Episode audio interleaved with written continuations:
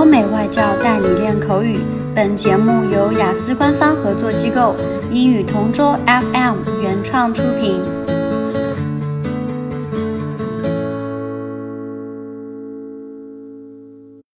This is English Partner Topic Answers recording.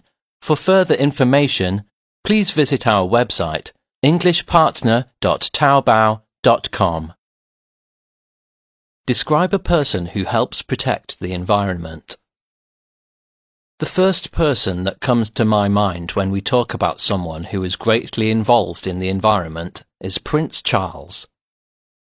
I don't think anyone in this world doesn't know of this prince from the royal family of the United Kingdom. I must say that not only does he have a royal blood, but also possesses a noble heart. One of the most interesting things that I'd like to share about Prince Charles is that he was the one who initiated the move to turn Buckingham Palace into an energy efficient place. That included fireproofing, replacing pipes and electric cables, and swapping out the light fixtures. His family advocated and campaigned not just for the benefit of their own community, but the world as well. He kept looking to create new traditions, while following in the footsteps of Queen Elizabeth II. Because of his kind heart, he wanted to make Buckingham Palace a home for the public. Moreover, he allegedly plans to turn the iconic building into a museum. One fact that we cannot deny that, as a human being and as a prince, in his country he has also faced problems as a monarch. Some would not trust his leadership and question his management, but as a leader in his domain, he stands firmly in what he believes.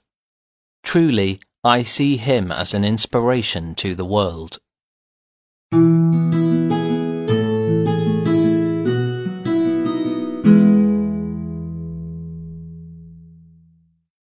Describe a person who helps protect the environment. I want to tell you about a famous Chinese icon who advocates sports and love for animals. I am referring to the well-known NBA star Yao Ming. Yao Ming has become a hero for both basketball fans and animal lovers alike.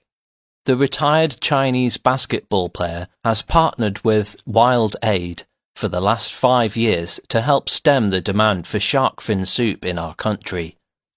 Together with the organization, he helped raise awareness about the realities of a perceived delicacy and its impact on the shrinking shark population.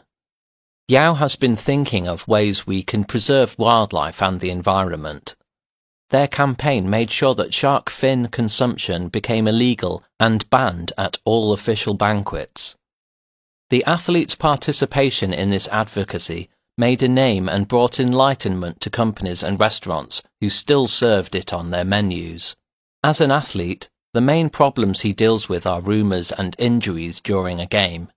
Apparently, because of his strong personality, he is able to cope with ease and style. That's why, as a Chinese citizen, I am greatly honoured that there is someone who represents us to the whole world for his love of sports and conservation of the environment. OK，今天的口语话题就到这里啦。如果你有什么想听的话题，可以在音频下面给我们留言。如果你想要获取更多关于雅思学习的内容，可以关注我们的微信公众号“英语同桌”。我们下期再见。